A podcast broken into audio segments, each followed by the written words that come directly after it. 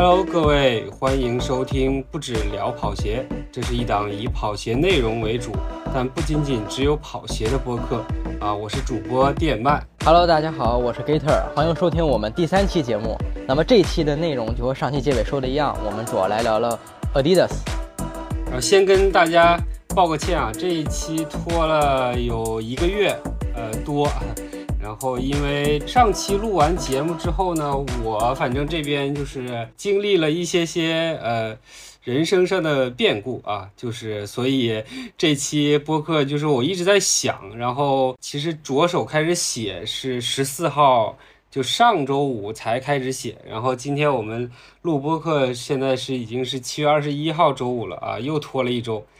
呃，终于在线上录上了。然后 Gator 现在还在那个郑州的机场等着转机，对吧？对对对，就就是很感觉特别巧，就是全赶到一起了。对哎，帅电，听说你最近也成为无业游民了？对对对，其实我刚才说的是那个人生的变故，就不是什么那个坏坏事啊，就是是 其实是我六月份底就是。呃，辞去了之前的工作，然后现在跟 Gate 一样，开始准备在做一些跑鞋上的内容吧。当然也没有想太多，整体的目标就是说想做一些关于跑鞋的内容，关于自己想做的内容都都想做一下。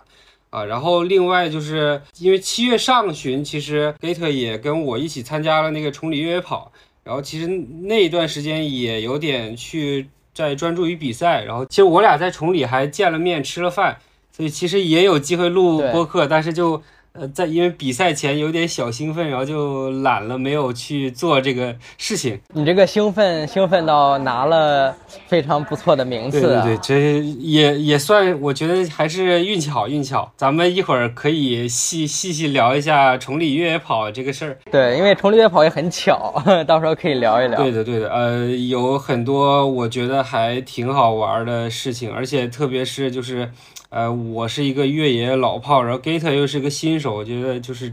咱咱俩这个对话应该还还挺有意思的。对啊。那你崇礼跑的这么不错，你最近练的咋样啊？呃，我上海这么老热，我最近哎呦，上海真的是太热了，呃，崇礼真的是太凉快了。我这样，我昨天还在搜那个去崇礼的机票，就是还想再在崇礼待个三，去待个四五天。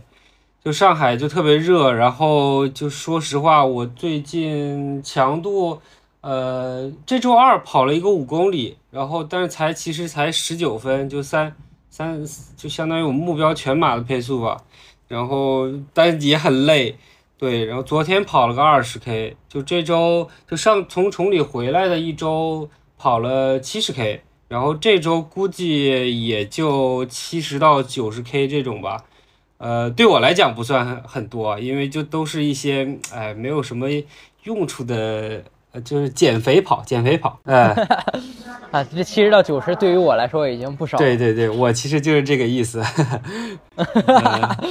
就是我最近练的也还蛮断断续续的，就是基本就是练的，哎，稍微有点起起色，然后突然就有什么事儿停个几天，然后节奏一乱又开始恢复，就属于恢复，然后往上爬升，然后立马又恢复又爬升的一个阶段。我这次去。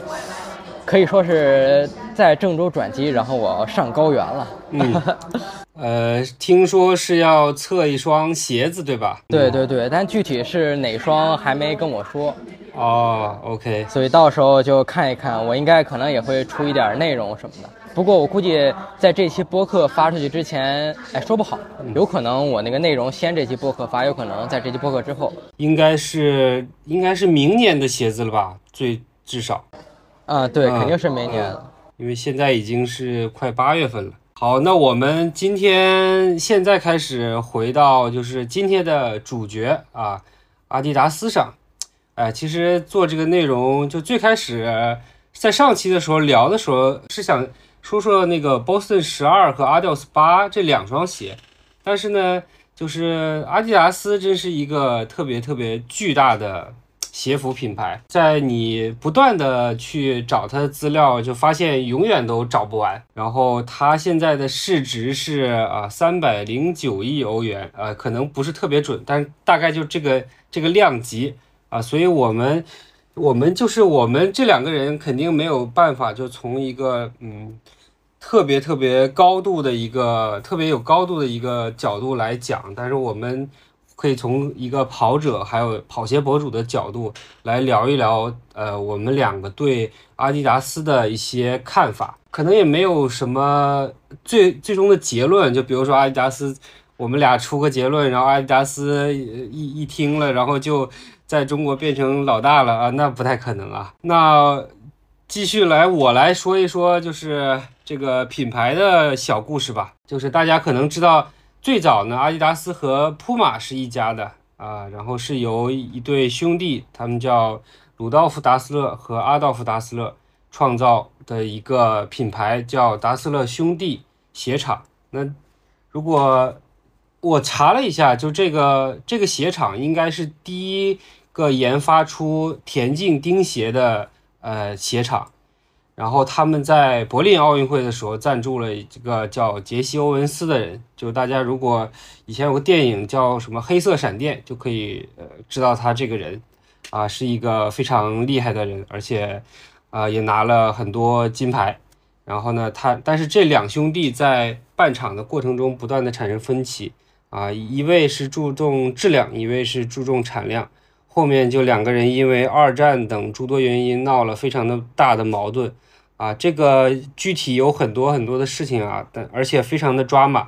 就是大家如果感兴趣，可以去查一查这个资料。而且还有一个电影，就是讲这个两兄弟这个呃互相矛盾的这个事情。然后到了一九四七年的时候，两个人就终于撑不住了。彻底的分道扬镳，阿道夫退出啊，在一九四八年成立了阿迪达斯啊，这个名字呢，其实就是来源于阿道夫的这个绰号，他那个时候就被人叫阿迪，然后还有他这个姓，这个 Dassler 前面的三个字母，呃，合起来就是阿迪达斯啊，就这么简单。然后呢，再说一下，就是他呃这个三道杠的 logo 的起源。就这个起源其实跟跑鞋的关联性也特别强，因为最开始就像我刚才说的，他们给这个杰西·欧文斯设计钉鞋，就是侧面其实是有两条这个支撑的。那么分家之后，这个两条杠就不能用了，然后他就想，那我再加一条，就变成三道杠了。但是这个三道杠注册的时候发现是一个英国的呃苏呃芬兰的品牌叫卡虎，应该有人也知道，然后已经注册了，但是呢。呃，当时就是有一个故事，就是说，呃，这个，呃，阿迪的人去找了这个卡虎的人，啊，用就是换算成现代大概一千六百欧元的这个价格，还有两瓶 whisky，啊，把这个三道杠给买断了。啊，这个三道杠买断的事情还，呃，挺有意思，就是他买断之后，其实阿迪达斯对这个三道杠的保护非常非常的严格，就是。啊，拿到现在来讲，对，就拿到现在来讲，其实有一个特别有意思的事情，就是说，呃，大家知道那个 Model 三，就是特斯拉的这个车，它最开始的那个三其实是横着的三道杠，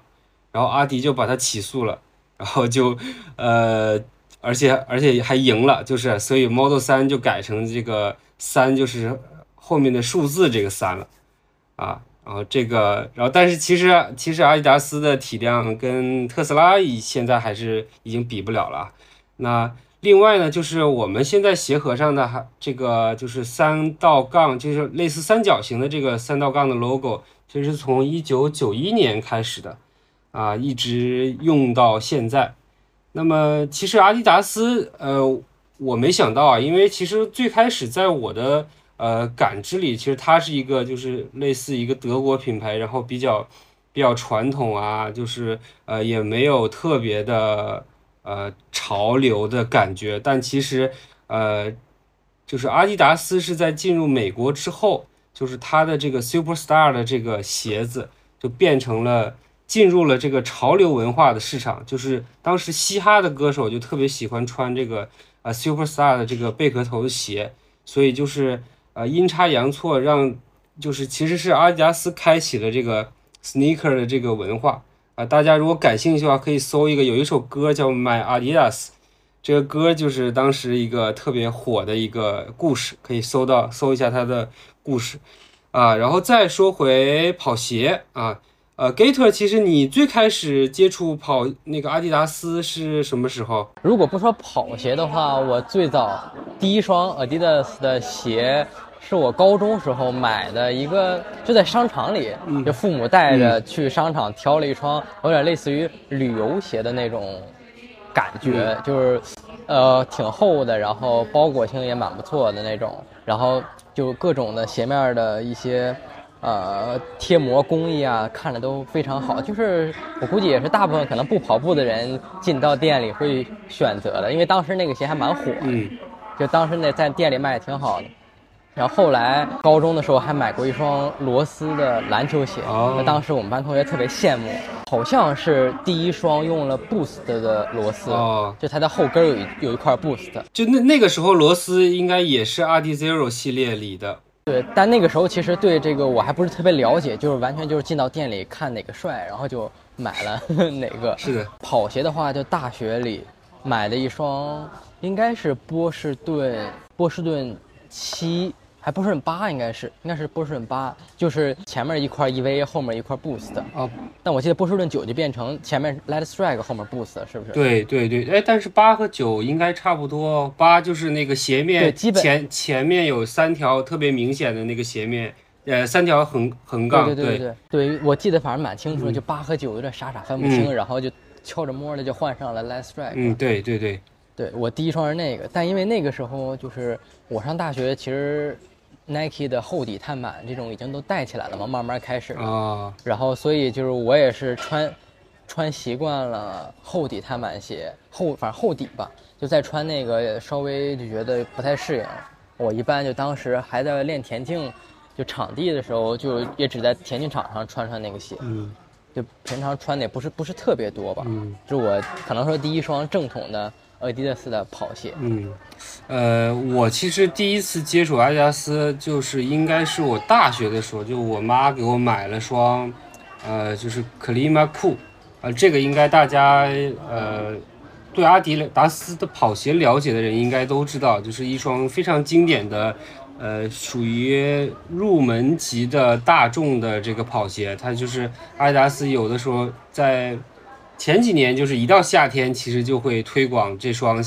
类似的科技的跑鞋。然后我那个时候就其实没怎么穿它跑步，就一直在穿它打篮球。哦，这个鞋我们班也有个人。就当时高中的时候很喜欢穿这个，但他有篮球鞋，他有时候就直接穿这就去打。对，因为那他鞋底有洞是吧？对，它就是其实它的那个设计非常的鲜明，就是一眼就能看出来，因为它的那个当时它的那个就是鞋面就是应该可能是双层吧，但是它的开孔特别大，然后它的那个就是侧面用那个呃用那个 TPU 的塑料的这个呃做支撑，然后也是代替跟三道杠是合。合在一起的这个设计，就反正就是后面还复刻了一次，就是特别的呃经典。然后就打篮球，打篮球啊，有的时候也穿它也崴脚，呃也不管，就崴了第第二天接着穿，因为当时也没有没有什么鞋，那最后就一直穿到穿了好多年，就是穿了三四年，就最后把它穿坏了。啊，穿四三四年才穿坏，对对对，看来还挺经穿的。你这高强度打篮球，对，而且我后面还穿它也跑了几次步，应该是因为就是大学时候就没有现在那么多鞋嘛，有啥就穿啥，也也没有那么多考虑。对，然后后面就是换了一双那个 Nike 的那个 Hyper Dunk 吧，就是那个易建联的那个穿的那个型号，结果穿了一年多就把气垫给踩坏了。啊，对对对，这个我记得还挺清楚的。后面其实我在就是进入爱燃烧之后，就是开始其实接触阿迪达斯，因为他们那个时候跟阿迪达斯合作还蛮多的，就是总会收到那个 Adios Boost 三啊，就就就其实就是现在的 Adios 三啊，这双鞋。我现在还有一双，然后偶尔居然也会穿它，就骑一下那个动感单车，因为就是那个鞋子就是其实包裹性还挺好的，而且挺好看的，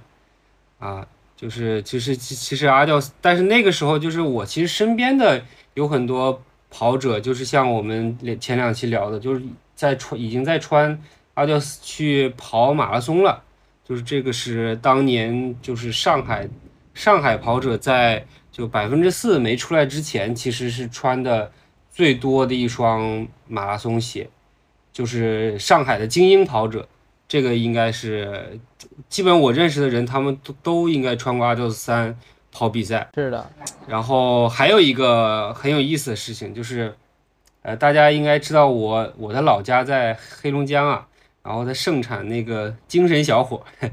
就是我那个时候就是大概小学和初中有一段时间，就是我们家那边特别流行那种全套三道杠的那个穿法，就类似于现在一些欧洲国家的一些精神小伙，就是还是这么穿啊，就我觉得这个已经是一种风靡全球的一个文化了，应该 Gator。那个山东那边应该也有一些 人在这么穿，就应该现在也有。然后就是我当时其实也也挺想这么穿的，但是后面就结果我腿太粗了，然后就是那种比较瘦的裤子就穿不进去哦，然后就放弃，我就放弃了，真的是塞不进去。那个时候还挺挺火的，因为我记得好像也还是跟哪一次世界杯来就是有一些联动。其实阿迪达斯跟世界杯每一次的。呃，合作也都很深的，因为我看那个阿迪的他们最近几年新发的那个全球的调整的大策略，就是几大重点品类，像 Nike 排第一的应该是跑步，不是，反正不是跑步就篮球，但是阿迪排第一的是足球，因为应该就是那个梅西的呃能力，我觉得可能仅次于椰子吧。就是在对阿迪达斯的整体的这个品牌来讲，其实跑步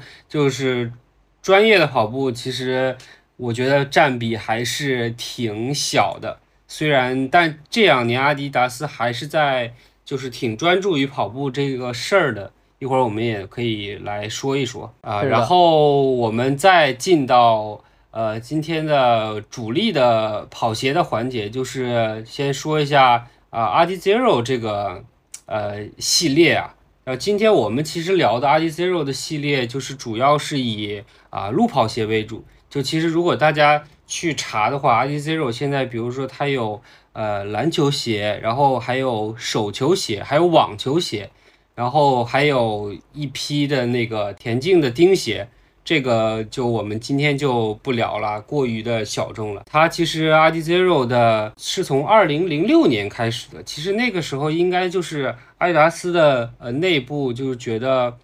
呃日本的鞋子，日本的那个竞速的鞋子做的还不错，所以他们去找了一个呃日本的鞋匠来跟他们一起去做这个鞋子。然后最开始就是给那个当时的格布雷西拉西耶做了一双。呃，鞋，呃，这双鞋就是，就据说他也没怎么试，就去穿了一下，就第二天就去跑柏林马拉松了，然后就把那个记录给打破了。应该当时我记得是就第一个跑进两小时零三分的人，当时好像跑了两小时零二分五十九秒。就但是后面就是就这双鞋就是阿迪阿迪奥斯的雏形鞋。啊，但是那个时候还没叫这个名字，就还蛮蛮传奇的。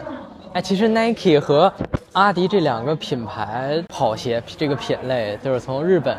我学习日本，要么学习日本就卖那个代理鬼冢虎的鞋，要么就直接把人家老师傅请过来帮忙做鞋。对，就是这个老师傅当时说已经做了四十多年的鞋子了，然后后面他就现在其实应该已经不合作了。就你一说到 Nike Nike，其实这个也我正好再插一嘴，就是其实其实 Gato 不知道应该知道，就是 Nike 它之前是有一个就是日本的那个竞速线的，专门在对对，你一说我才想起来。就现在其实已经没有了。哎呀，那个鞋子型号我有一有一丢丢忘了。如果想起来，我就在那个后面评论，我我会我记得还是那个好像还是 Lunar 时代比较多，就它前掌是有那种碎钉，就一般的都是是的，就普通的 RB，然后日本专供的是碎钉。我记着他磊磊哥呀，还有那个静哥他们挺爱穿。我认识一个人，就是还穿过它来跑全马。然后跑的最后双脚惨不忍睹，哎，但但其实现在 Nike 的产品线里那个 Re Revo Fly 是不是也是？我感觉有点也类似于虽然它是看上去像是某款的 Take Down 嘛，但我感觉也有点日本专供的意思，因为对对，它其实它其实是这样，这个呃 Rival Fly 它其实是之前大家可以查一下，它是从 Rival Speed 来升级过去过去的，但是这个 Rival Speed 它的鞋子其实还跟日本的鞋子有点不一样，因为它特别有特点，它这个鞋子特别的宽，特别的胖，因为我老早以前有过一双，就是它。它就是宽脚，穿进去也没关系。就是它从你从上面看呢，它特别的宽，但这个是确实是跟那个日日线有一些些联系。后就是呃，刚才忘了那个那位日本的鞋匠的名字叫大森敏明啊。再说回这个阿迪 Zero，阿迪 Zero 呢，其实它的意思就很简单，就是相当于就是把这个鞋做到。Zero 就是就做到零嘛，就做到相当于双脚没有感觉，然后就像没有鞋子一样，呃，就像没有感觉在穿鞋一样，反正就是把阿迪和 zero 呃合在一起，就叫了阿迪 zero。然后我们再来聊聊现在阿迪 zero 的路跑鞋的矩阵啊，咱们从先从。从上往下还是从下往上聊呢？从从最厉害的呗，那就是不 Prime X 呗，是吧？对对最厉害的。但其实我穿穿了那个首发的配色之后，我稍微驾驭不了，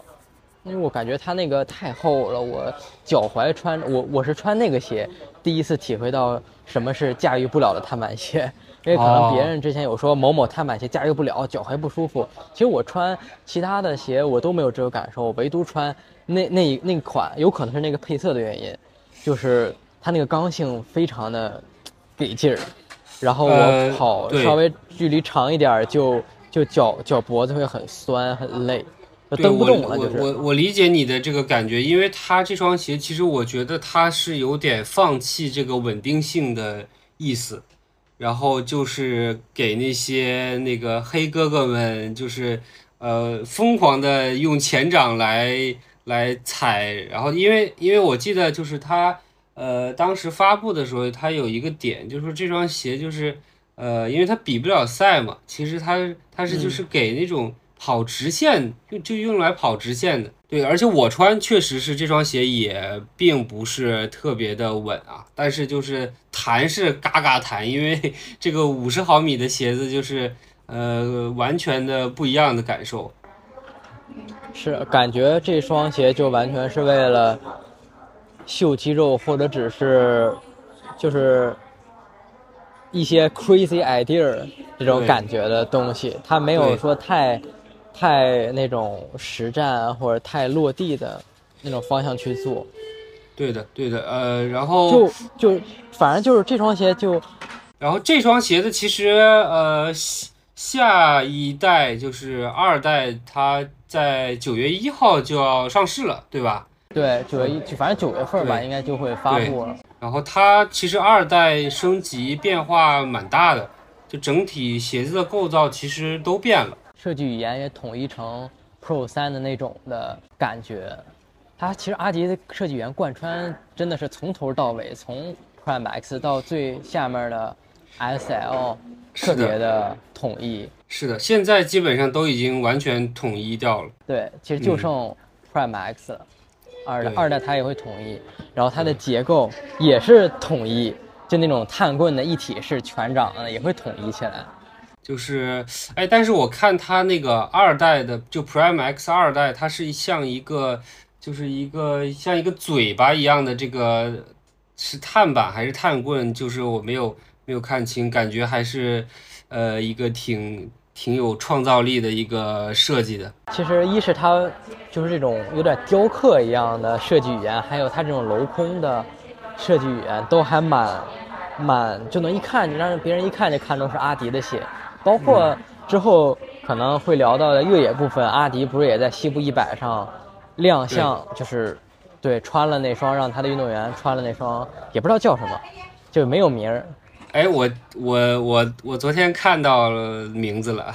嗯，反正就是就是 speed 什么的，对我我我有，对对对，我看到了一个表格，对，再说一下 Adidas Pro 三啊，这双鞋，这双鞋其实其实一说到就是呃碳棍啊，就我又想到一个点，就是 Adios Pro 其实当时呃出来的挺慢的，呃对吧？就是其实有好几家鞋已经出了那个碳板的跑鞋了，然后他们其实磨磨唧唧，因为之前还有一个呃 Adizero Pro，就是那双呃鞋垫下面垫碳板的那个特别硬核的跑鞋。那个就是很日式了，其实那个就是刚才提到那个大森敏明，是的，一起做的，对的，很巧，他塔库米还有，反正能看出来是是一个人做的。呃，塔库米是另外一个是那个三村仁司做的。啊，对对对对对，对，然后那个三村仁司后面去了那个 New Balance，但是后面也不跟 New Balance 合合作了，现在其实就在自己做一些。呃，类似袜子之类的西东西啊，然后那个就 Adidas Pro 三，其实呃，它因为 Adidas Pro 每一代都在都在升级，都在进步。那其实 Adidas Pro 三，呃，我觉得相当于是目前最就是最为竞速的一双鞋了吧？就是相比于这三代里，因为一代我穿过，其实就更。就如果拿到现在来讲，甚至更像一双就缓冲的慢跑鞋的感觉，对吧？对，它做的还蛮有点像 sample 的，就测试阶段的，对对对，比较朴素。是的，就像那个京剧那个唱戏的那个靴子一样嘛。当时很多人就是那个吐槽这个鞋子的样子，对。然后就现在三，它其实，呃。市面上其实有一些呃很多的人还是反馈它的鞋面是比较硬的，这个嗯目前在呃至少是 Adidas 七还有呃 Boston 的十和十一上都有这个小问题在啊，对吧？对，其实阿迪它那个鞋面的问题还是蛮要命的，就是甭管你做的再好，鞋面磨脚就很头疼，穿不了。因此，我看很多人就是想出发，就是把它什么扔洗衣机里洗呀，还是或贴什么鸡贴啊，就为了能穿这个鞋。我感觉也是挺拼的。哦。但但有一说一，它那个底儿确实就中底，确实性能很可以。当时我我跑上海马马拉松上海半马，然后穿的 Adidas Pro 三，然后我穿了一双比较厚的袜子跑的，但是后面也确实有点顶脚。也挺也挺没办法的，就是中底挺挺爽的，但是鞋面就确实有点小问题。然后就这个问题，我还特地问了一些上海的 AR Elite。然后我说怎么样？哎，他们说没事啊，我全马都跑了。然后，然后我说那那你们只只能说你们就是这 AR Elite 的天选之人。是，就是你穿不了这个鞋，你都没法入选 AR Elite。对，就是就是因为你肯定要穿它去比赛嘛。是的。然后呃，我记得还还有很多小伙伴在问那个 Adidas Pro 四啊，这个四应该是我。感觉最早应该要到明年的呃下半年才能出了，因为呃二四年的上半年也没有四代的 Pro。我我觉得哈，因为考虑到明年是奥运会，他肯定会让运动员在奥运会之前穿上，要不然他们这个研发，要不然他们这个产品周期太长，确实确实因为。呃，因为就是其实呃，今年年初的时候，就是大家如果呃关注的比较细的人，其实能看到有一个阿迪阿迪 s Pro 四的一个就是呃视频的一个截图吧。但其实那双鞋我估计现在已经砍了，就是那双应该就是阿迪 s Pro 三，然后改鞋面的版本。那如果是就拖这么长时间的话，它肯定四代就是又会完全重新的设计了，这个是。呃，这个我觉得肯定是不可能，你拖这么久，然后再出一个换鞋面的版本，也不太可能了。继续继续，然后继续就改到 Adios 吧。现在是 Adios 八，呃，Adios 八其实它的升级也蛮大的，就是前掌，呃，这个 Light Strike Pro 的这个材料，呃，厚了很多，然后整个鞋子的呃改动也比较大啊，但是我还没穿，所以我。没有什么呃评价 好说，但这双鞋子给我的感觉是跟那个呃赤兔六 Pro 还有有那么点相似的感觉。Adios 和 Adios Pro 这两双鞋，就完全看不出是普通版和 Pro 了，已经就它俩对，但加了个 Pro 后缀以后，完全就是两双鞋。反倒是塔库米和 Adios Pro 还蛮像。对，因为其实就是呃，在当年 Adios 六还有波士顿十出来的时候，呃，还有塔库米散八，就是大大改的那一代嘛。这三双鞋其实相当于大改嘛，它其实就把感觉内部就是重新把这个鞋子，呃的一些定位重新的排排做了一下，对，梳理了一下。呃，就很多人会觉得，就是呃，塔库米三八其实有点像 Adios 的呃升级版本，就即使是到现在也是这个感觉。对，因为之前像 Adios 就是顶级的路跑马拉松，当时的塔库米三是定位是什么？其实对普通人来讲，就是。就场地速度训练嘛，然后那个，然后就一直就是给那个香根的那个选手来穿的，因为因为他不还有个塔库米，之前还有个 Run 嘛，好像叫 R E N，呃，塔塔库米人，但那个人其实也挺薄的，对，然后他其实塔库米最最丰富的时候有三个，有三双鞋的，就还有一双鞋叫是两个字母的，呃，就是偏训练吧，有点像。跟 RC 有点重复了，但那个时候就是散和人其实也都挺挺顶的。我特别特别特别特别特别的怀疑这一部分产品线是要么是学日本品牌，要么就是找日本品牌帮着做的。就这种分的这么细，然后 然后做的这么极致，然后长得这么像对，就就一看就是是吧？亚某式的风格，是的，就是就是那个呃，塔库米三三的时候，就是其实它相当于它有点巅峰的感觉，然后呃那个时候又有人，然后又有又有一个一个什么型号啊这个，然后到了五之后其实就没有了，五和六基本上差不多，然后七又改了一下，就是那个时候感觉就是已经可能就日本设计师的存在感就有点低了。就没怎么去弄，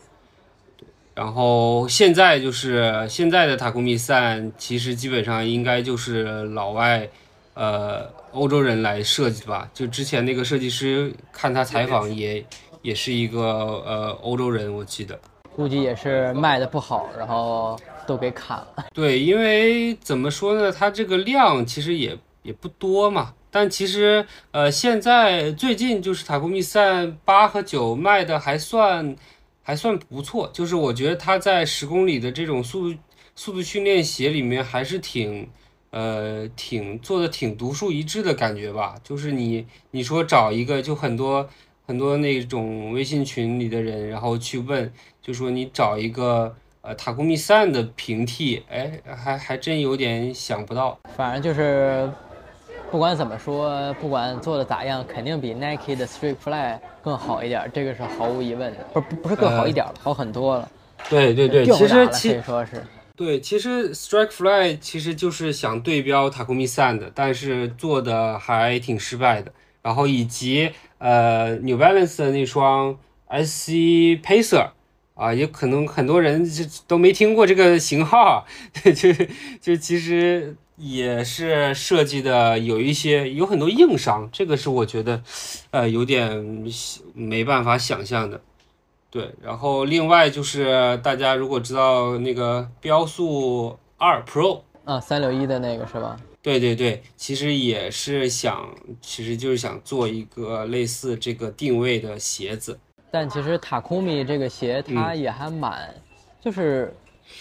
功也是多功能嘛，它不是很薄，说实话，它比之前厚了很多很多。没错，对，因为我有一阵儿穿那个塔库米三八练练的还挺多的，就是呃前年吧还是去年的，有个有阵冬训，然后就穿它还跑什么十十五个四百啊这种，就还穿的挺多的，就感觉因为它其实。没有那么的给力，就不像什么呃三 C 呃三 U 啊这种，就是一踩起来就特别的快。那它就是感觉还需要自己用用一点力，然后还有一一点点缓冲，我觉得这个调整的还挺好的。呃，还有很多就是女女子的那个，就是阿迪达斯女子的运动员，其实特别喜欢穿那个塔库米跑比赛，比如说那个呃新谷仁美，她其实对，还有那个就是呃有一个埃塞的一个运动员也是。有可能和他们之前穿鞋习惯有关系，对他们体重也比较轻嘛。呃，然后继续啊，继续，呃，继续那个 Adizero，这还还有比如说 RC 五这种，这双鞋应该也是主要在日本来卖吧。呃，就是比较廉价的一个跑鞋，然后还用着那个 Light Strike 的一代的，就呃，我之前摸过一下，就其实还挺重的这双鞋。对，然后就是我们的马爷还穿着它又跑了什么五公里，我觉得也是挺折磨自己的。马爷快乐鞋，那鞋真的是我都不敢穿，看着我就怕。它其实也不是很薄，但是它很硬。其实我没，我觉得没有必要来来这样 糟践糟蹋自己的身体吧。就这，这是我这最近的这个想法。然后另外呢，就是 Adizero SL 啊，其实是今年呃上半年推出的一双新的鞋。其实 RD Zero SL 以前是有过相当于三代，它没有把它归到 RD Zero 里面啊，就是叫 SL 二零，然后呃二点零、三点零出了三代，但卖的其实都不是特别的好。嗯，其实说白了，阿加斯就想做一双耐克的飞马。这种走量的畅销的款式来做生意嘛？对，其实其实其实当时那个 S L 二零，我觉得就是对标的就是飞马，但是就比飞马轻一点。其实一代的 S L 二零我特别喜欢，然后但现在的 Adizero S L 其实呃就是中规中矩吧，呃也穿久了，其实前掌也挺硬的，跟想象的还跟就最开始拿到鞋子的时候，这个。想象的脚感还不太一样，因为它其实外面包的那个呃 Light Strike 这个中底的材料其实包的很很厚的很厚实的感觉，但其实挺挺前掌其实感觉挺薄的。其实穿对穿完就是阿迪 Zero 这几款鞋就这么多代之后，我有一个非常非常深刻的感悟，就是阿迪每次转型做的鞋的第一代。尽量不要买，就是阿迪斯 Pro 一啊，然后像波士顿，它刚刚开始做厚底的十代、十一代啊，其实或多或少都有一些就是那种不太成熟摸索的。你像波士顿十二，其实就会好很多，阿迪斯 Pro 三也会好很多。我觉得其实阿迪 Zero SL 可能二二代会会会更好吧，它一代不管是脚感也好，还是外外观，它做的非常非常的专业，但是。我我觉得和飞马比起来，肯定还是飞马更好看。嗯，好穿吗？我这个，这个我我不确定啊，因为我也不是特特别喜欢飞马。反正好不好穿不知道，飞马肯定更好看一点。阿迪那个太太太专业了，这个外观就是对凌厉呀，就是就有点直男的感觉。对对对，而且它后面其实推出的几款配色也挺一般般的，因为它这个定价就不是特别高嘛。就就最好看的可能还是它那个最开始出的那个，就是白色、紫色的那个主推的那个配色。后面就我没有看到一个特别好看的配色，就都挺都挺那种廉价的感觉的，就什么纯黑白呀，然后红色呀，就是这种。其实那个纯白还不错，就那一套纯白的故事。对，纯白是不错，但其实纯白你放到 S L 上也不太好看。你你后面可以搜一下，我觉得一般般。对，反正这个鞋型的问题了呗。对，然后现在，然后另外呢，还有 Adizero，其实还有在卖的，还有一双就是那种那个环保的那个鞋子啊。那双鞋，哎，我还买了一双，就去年我记得特别便宜的时候，就在拼多多买了一双。呃，那双鞋也也挺神奇的一双鞋子，就像一双布鞋一样。啊，对，都不能像，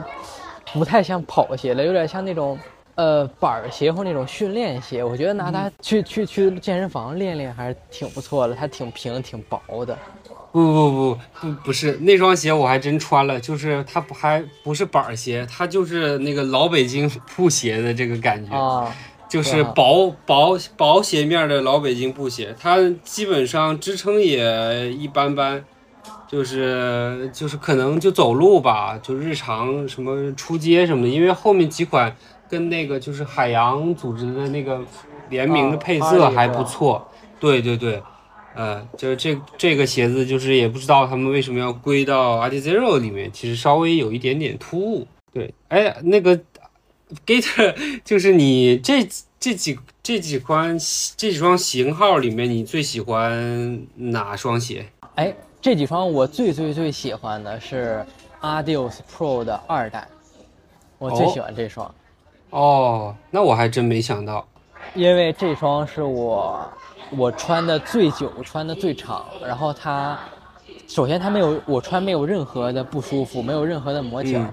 然后它的舒适性、回弹性，我觉得也很适合我去跑长距离。就我当时很喜欢、很喜欢穿着这双鞋去周末去跑个二十公里、三十公里，就很舒服。然后它给到的滚动性什么的也够。包括它，它的那种的前掌后掌削的那种的设计，其实我觉得跑起来还没也没有什么太多的不稳定啊。对对对，这这个确实，在这种结构上，我觉得阿迪做的还是挺好。嗯，其实如果让我选的话，我还是喜欢塔库米散八和九吧。就这个，呃，而且我还。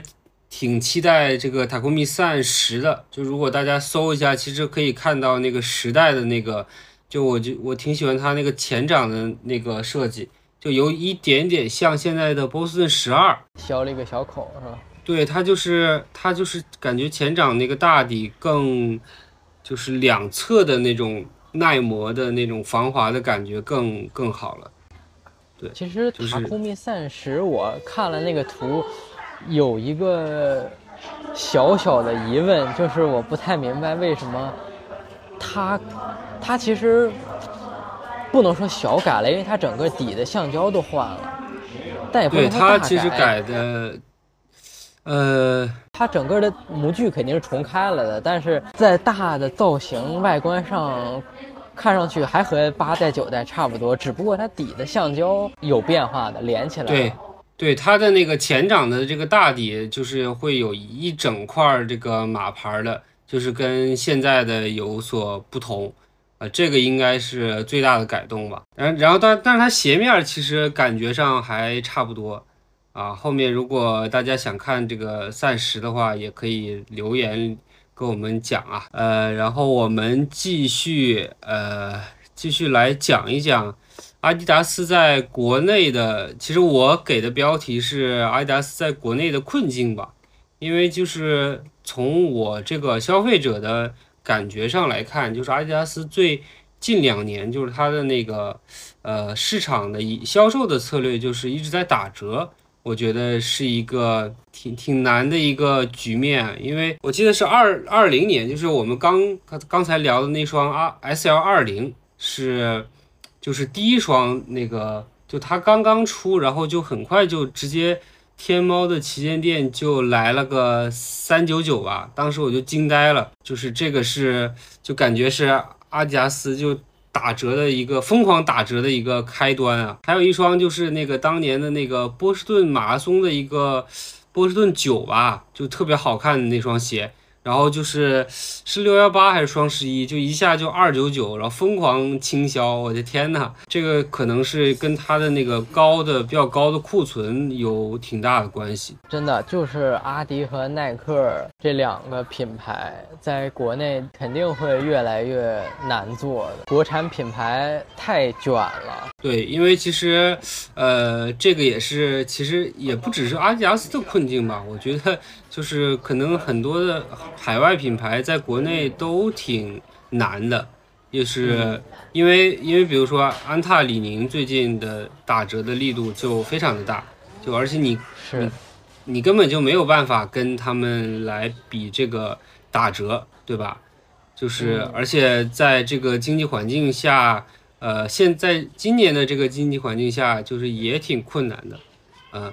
但是呢，我刚才查查到，就是他五月份的出的财报，就是呃，虽然这几年阿迪达斯一直在在国内是就是下降的，但是呃，今年的呃怎么说，上半年它的这个颓势稍微的止住了一点，就是下降的比较少啊。我觉得呃，就是在你之前给我分享的那个。呃，内容里面可能就是因为它的这个足球鞋，呃，卖的还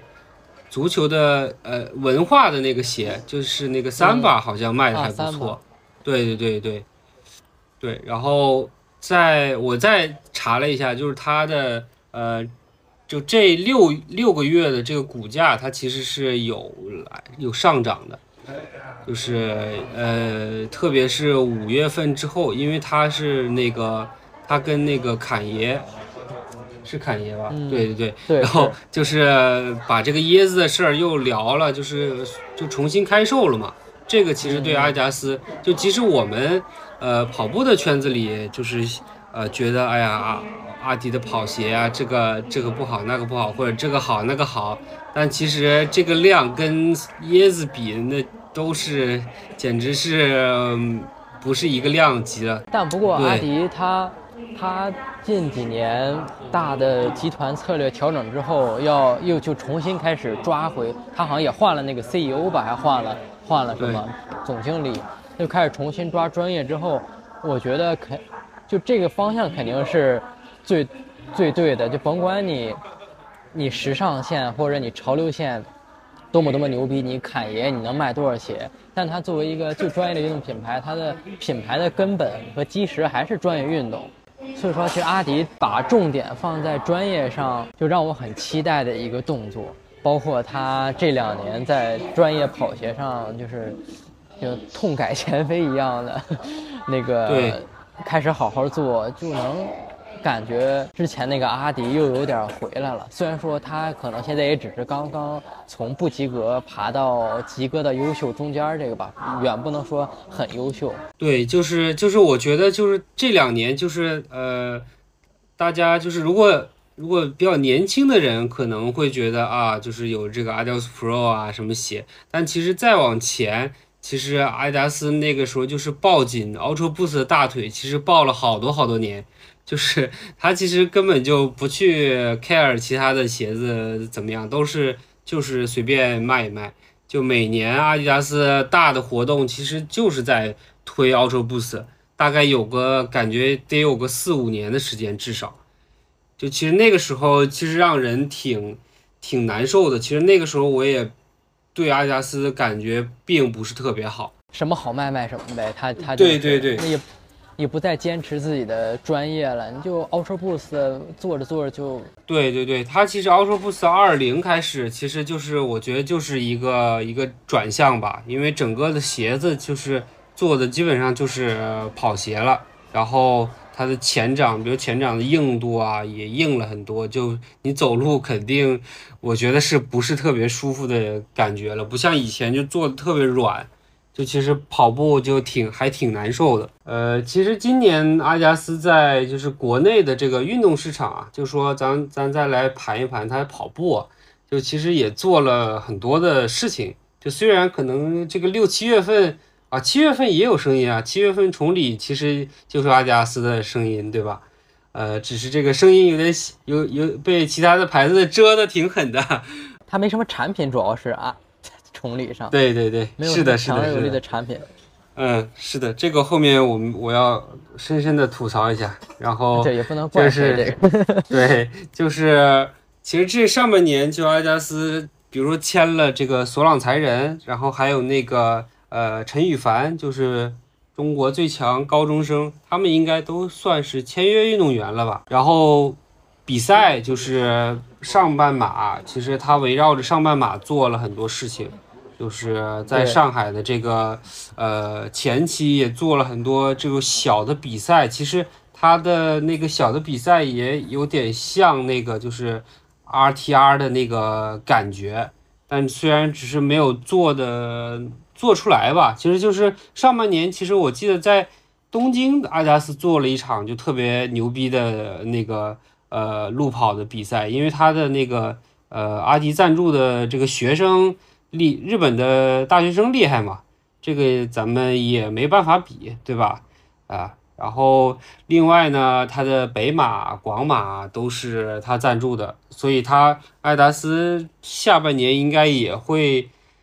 我估计他的重点肯定就是北京马拉松了，没有什么呃其其他的事情了，就是集中在北马，然后呃来做很多事情，然后广马可能稍微做一下下，就总感觉广马是那种每年阿迪达斯就带着做一下的这个比赛，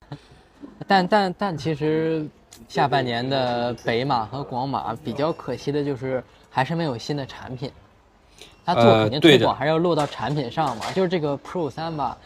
推了多久了？我感觉它已经存在好长好长时间了。估计下半年又要看到又一大波新配色的 Pro 三，就是在各种赛事赛场上晃来晃去，晃来晃去。是的，因为我其实其实我二四年的很多 Adios Pro 三也看到了，就是。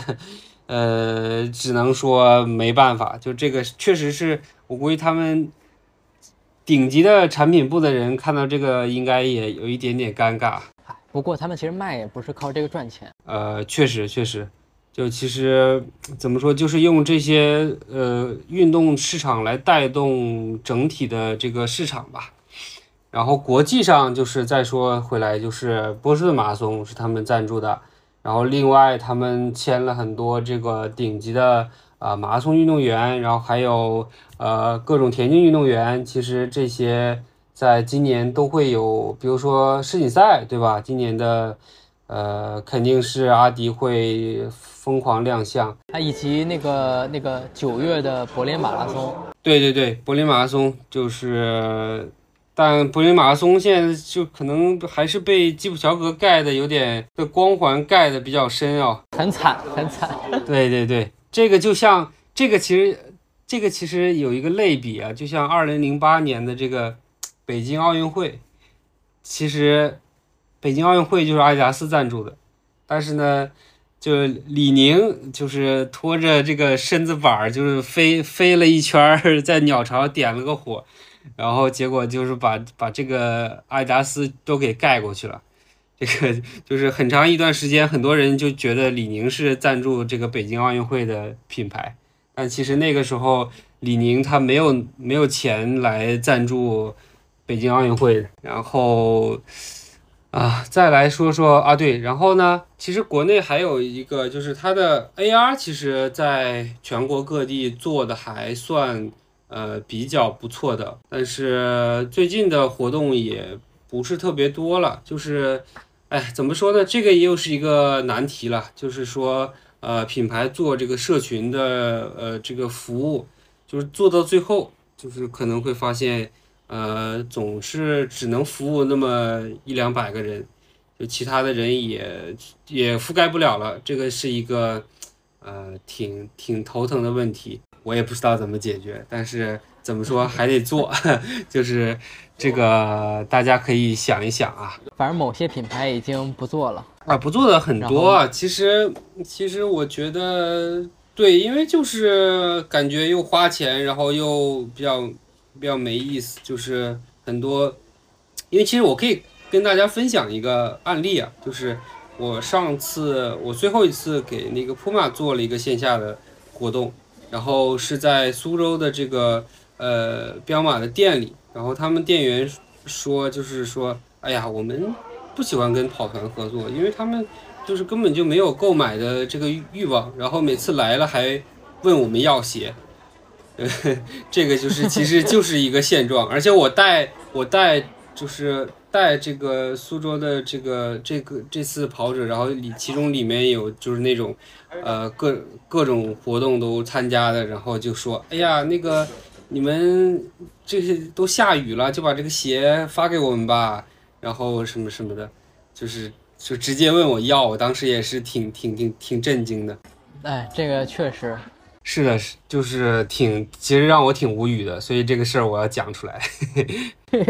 对，这这个独家了，就是 对啊，这个就。对。再说说阿迪达斯的其他的鞋子啊，就刚才其实我们也说了 Ultra Boost，然后另外今天看到这两天还推了一个什么呃 Switch Forward 四 D，哎，没有四 D 对吧？就叫 Switch 对，就叫 Forward 就叫。Switch Forward。啊、就是感觉也是那种比较廉价的，就是吸引，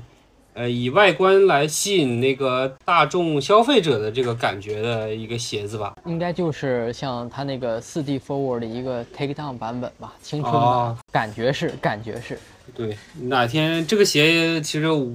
兴兴趣也不大，哪天去店里踩踩两脚，其实就知道了。其实这种鞋一般就是外观吸引人一下，嗯、但是真正也没有什么太厉害的感觉，我觉得。其实阿迪这个鞋就有点就有点昂跑的感觉，就也是一个 EVA 的结构，它里头也有一个 TPU 的板儿。哦哦，那确实是有这个意思，而且它那个外侧中底都是镂空的。对反正就更夸张一点，嗯就是就是昂跑是方正，然后阿迪这个就是更 crazy 一点。然后呢，再再说啊，就是跑鞋，其实另外一些鞋子，其实真的感觉就是阿迪达斯在就随便卖一卖的感觉。然后我们再来转到这个 Adidas Terrex 啊，这个 Terrex 其实应该存在了，哎，这个时间我有点说不清，但是它其实以前叫阿迪达斯 Outdoor。就是不是叫这个 Terrex 的名字，然后有一年就他突然把这个户外全改成这个 Terrex。Terrex 其实它分为啊越野跑的线，然后还有很多户外的线，啊就这两个线，其实主要是户外吧，然后户外里面包着越野跑。反正这个名字就听着很专业、很酷一点儿。对它，因为那个 outdoor 有点儿，对对对，它这个当时其实我还出，因为我当时是有一年宁海是穿着就是凹道的鞋跑了一个一次一百的，所以就当时其实我我对 Boost 其实我觉得 Boost 放在那个越野跑鞋里其实挺好的，然后但它但它的质量一般般，就是它它是 Boost 全掌 Boost，然后再加那个马牌大底嘛。但就是，嗯，最后这个大底就裂了，就是跑了一次一百之后，然后又跑了个三四十吧，大概就这样。但这个就是呃，也可能是个别现象。但哎哎，就越野鞋是不是都比较容易，就是没没那么禁穿啊？对，是的，跑个一百，是的，而且其实。其实头啥的就怎么说，就是它的一一百公里，就是你这一百公里也要分的，就有的一百公里它就是呃可能像美式的那种一百公里，它就是土路嘛，就上上下下可能比较嗯多一点。但其实有的一百它的地形非常复杂，就可能你如果跑那种呃丽江的那个玉龙雪山的那个。那种就它的那个石头特别多嘛，有的时候你可嗯能别说一百、你可能跑个十公里就跑一个复杂的路段，大体就受不了了。其其实这个是就是有的时候就是看看运气了，但是但是也可以，这个也怎么说，也可以通过设计来来去稍微避免一点。就比如说我我想到我之前那个呃阿迪，就是它为什么坏，因为它是全掌覆盖在就一整块大底的，所以它这个就是整个的灵活度其实就差很多，所以它容易开裂。但是现在其实很少有鞋子就是会铺一整块大底在越野鞋上，其实都做都是做还是做一些分块儿比较多吧。既减重了，然后又增加了耐穿性。对对，继续我们就是第二今天第二个话题啊，就是崇礼的越野跑，因为崇礼的越野跑是 Adidas Terrex 赞助的一个非常大的比赛啊，其实它是就相当于。据说应该就是亚洲的最大的越野跑比赛，因为它的参赛的人数有将近八，也应不是将近啊，就是八千多人啊，就是实际的跑的人数有八千多人，就今年，所以就其实是非常非常之大的比赛。就很挺夸张的，订票我都订不到，差点儿就是就得抢票，来去也得抢，回来也得抢，太苦恼了。对，有很多的，就是人从北京，就是北京那个，就中间下午的那一趟，就从去崇礼的票，好像就都被抢光了。然后就你要么是早晨那个特别早的那一班，然后特要么就是特别晚的那一班，这个也确实挺神奇的。而且其实其实他基本上感觉把就北方的越野跑者都吸引过去了。而且这次崇礼他跟那个小红书。就是做的也做了很多很多活动，所以其实，呃，当时有段时间我也挺关注，就是这些呃大众跑者对崇礼这这个印象和感受吧。反正我作为一个越野的大众跑者，我觉得我觉得崇礼应该算相对比较好跑的赛道吧。呃，对，算是我觉得不算特别难吧。虽然我没有跑过一百公里。啊，当然，就是今年的赛道也也还是改了一些些，所以其实就改的更好跑了。然后据说就是前几年啊，他会过一些就是那种，呃，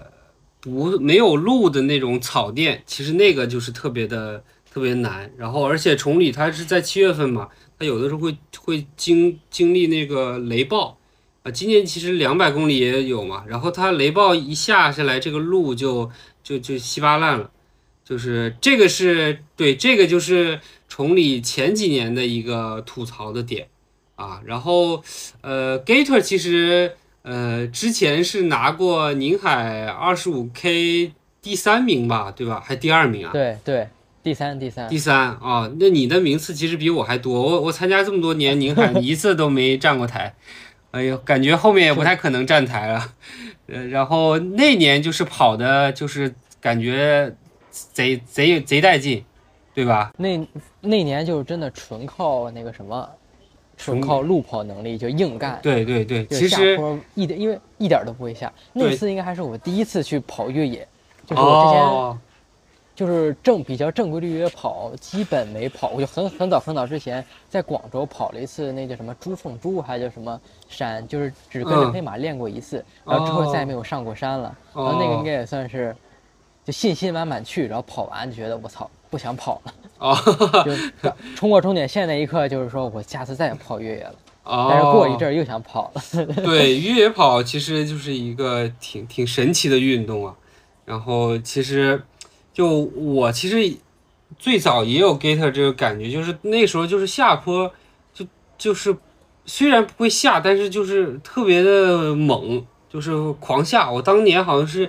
在一五年的 TNF 上吧，然后就是疯狂的，就是五十公里组，然后疯狂的去超那个前面一百公里组先先出发的人，然后结果到最后就是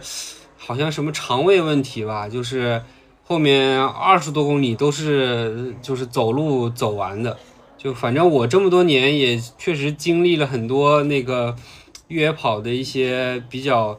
呃危险的情况啊，就是这个如果细说真的是能再做一期播客，但我 我我这么多年其实真的觉得越野跑的这个流量其实确实比较低呀，因为就是。每次就我发越野跑鞋的那个流量和那个和路跑鞋的这个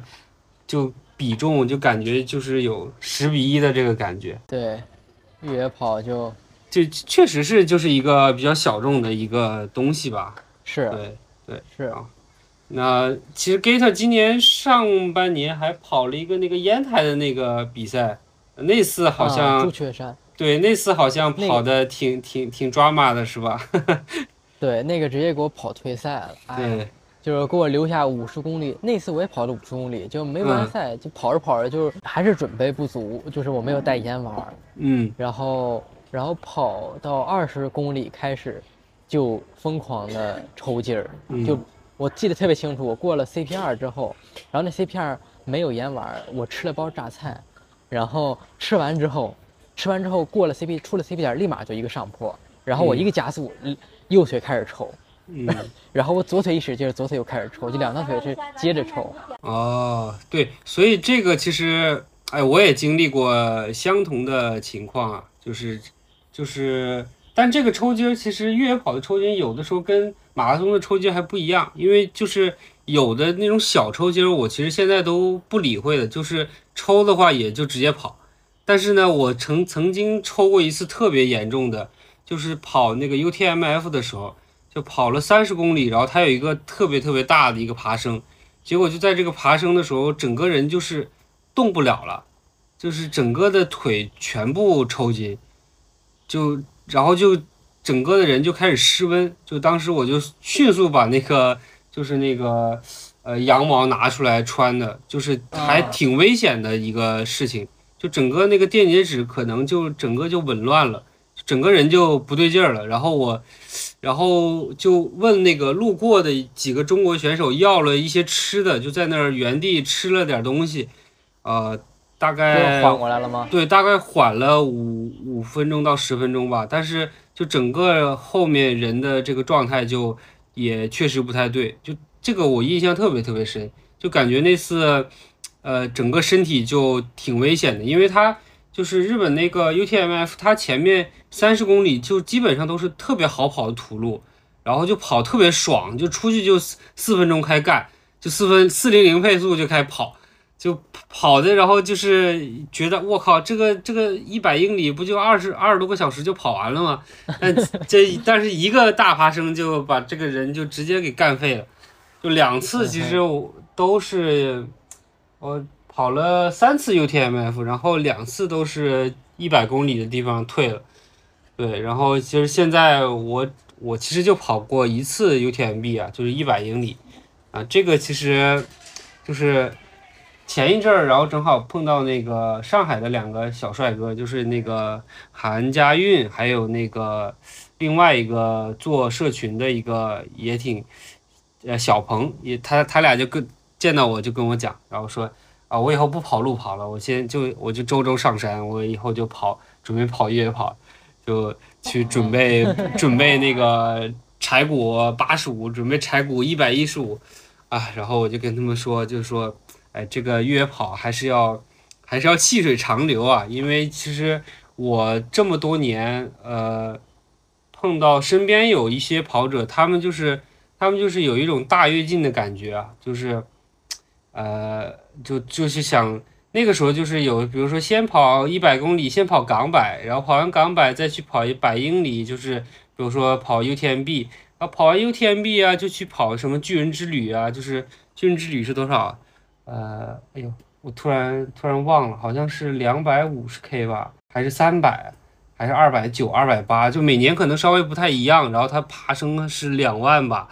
就是，但我我我当时就是。但这个呃，巨人之旅就是在意大利的一个地方，就它其实整个的步道啊什么的修建的还挺好的，就是不像国内有一些就是那种以前的什么就那种乌蒙山的那种，就是给你探个路就去去去去跑什么两百公里啊这种还不太一样，就它的整个设施还做的不错的。但是呢，就是我认识一个人，就是他他就是确实就这么干了，干完之后他就。现在几乎就已经不跑步了，因为他就就我觉得就是他这个短时间内消耗太多，把这个身体都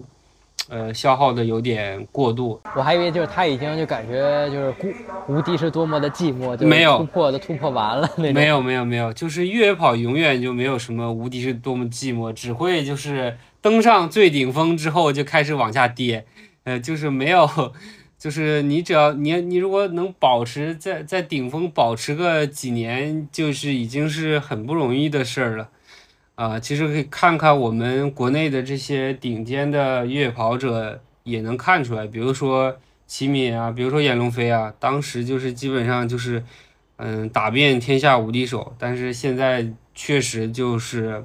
呃跟我们现在的最顶级的，比如说申嘉生，比如说邓国敏。啊，就就差那么一一丢丢，就是精英运动员，就是呃，有就是挺挺痛苦的。然后我们再次聊，再让 Gator 聊一聊，就是你这次就是五十公里崇礼的五十公里感觉如何？刚开头说了，我感觉崇礼是真的真的很好跑。就是可能也是被那个烟台那个比赛给搞怕了吧？对，那个悬崖峭壁山脊，这个跑的有点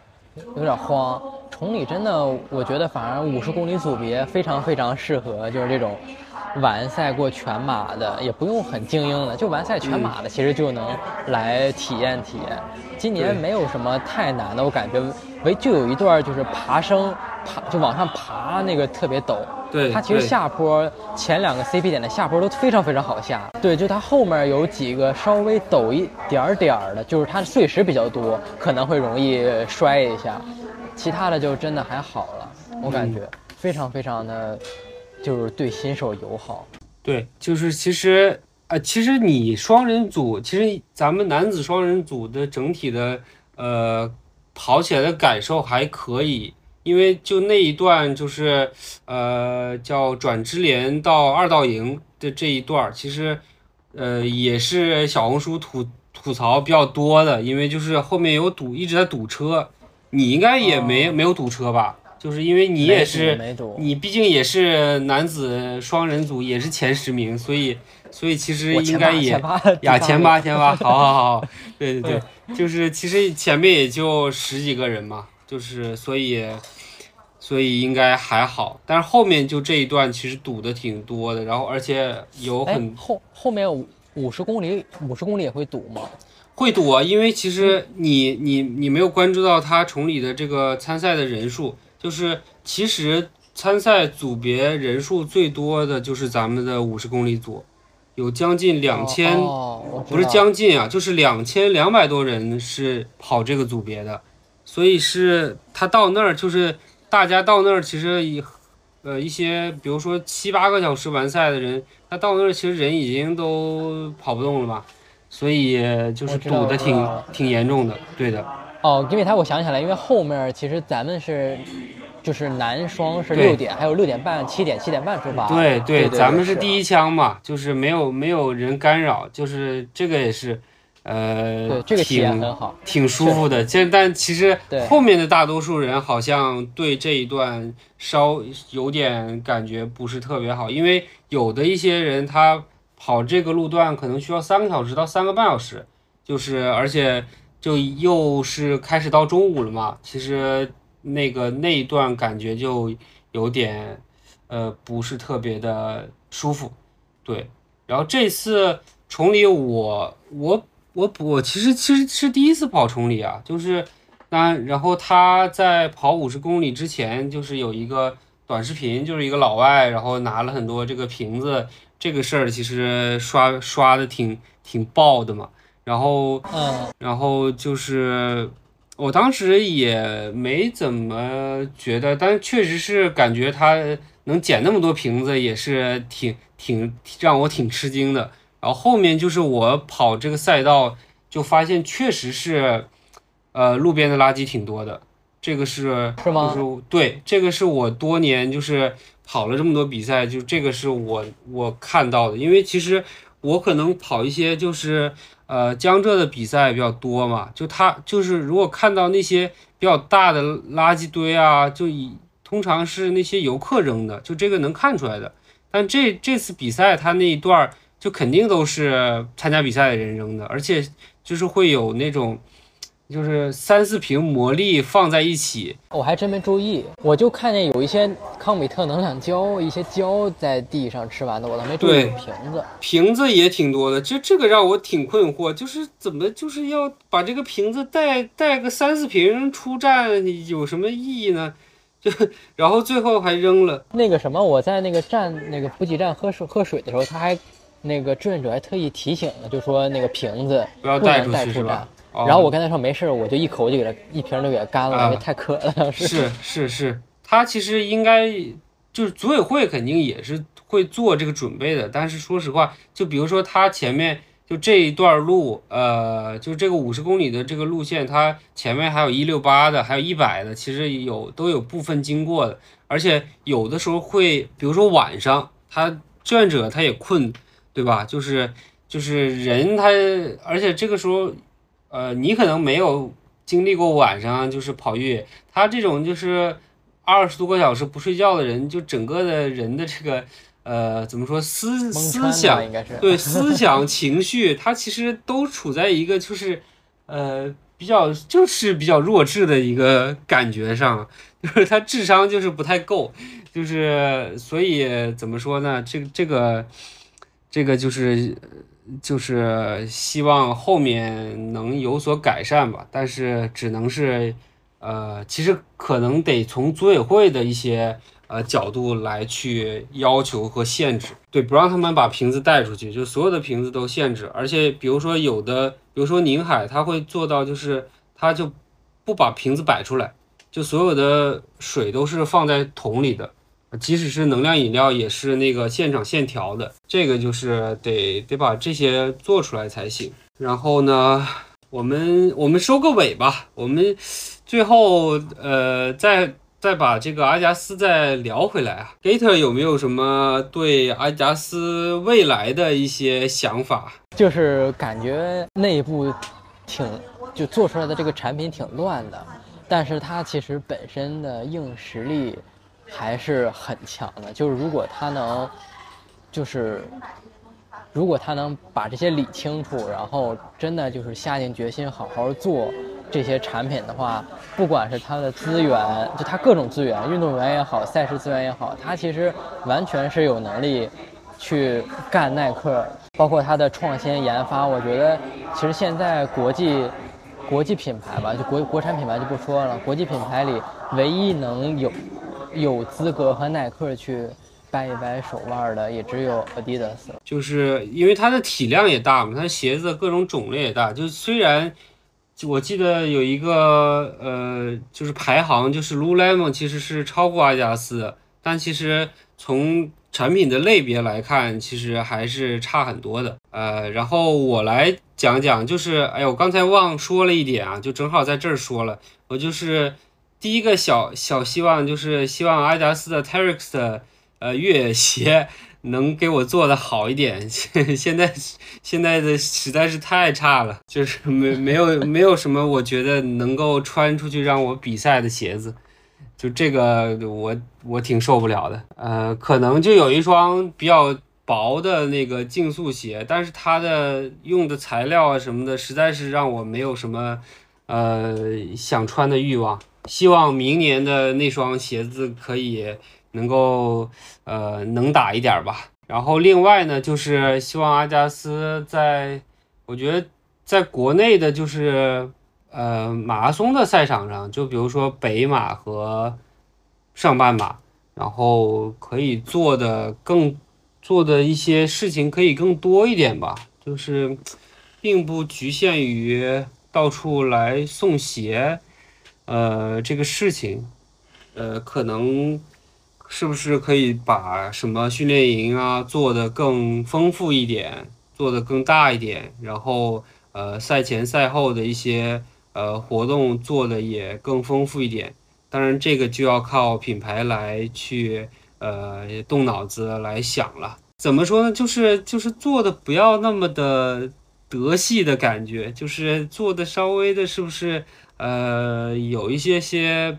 呃，就是意想不到的，让人意想不到的东西在里面吧。那我们今天就到这里。行啊，那差不多这期内容。嗯，下期我们，哎呀，下期不知道会聊什么，但是我们下期争取。呃，一个月之内出掉啊，不要不要拖得太久。下期有可能就是两个人见面聊了啊，有可有有这个可能性，我觉得可能是八月中旬。对，因为这个，我觉得我们来想这个内容还是确实需要一点时间的，可能有个两周三周这个感觉吧。那我们今天就到这里。行，那么我们这期视频到这里就结束吧。啊，不是这期视频了。那么我们这期播客到这里就结束了。UP 主职业病犯了。好了，那我们呃下期再见，拜拜。好，拜拜。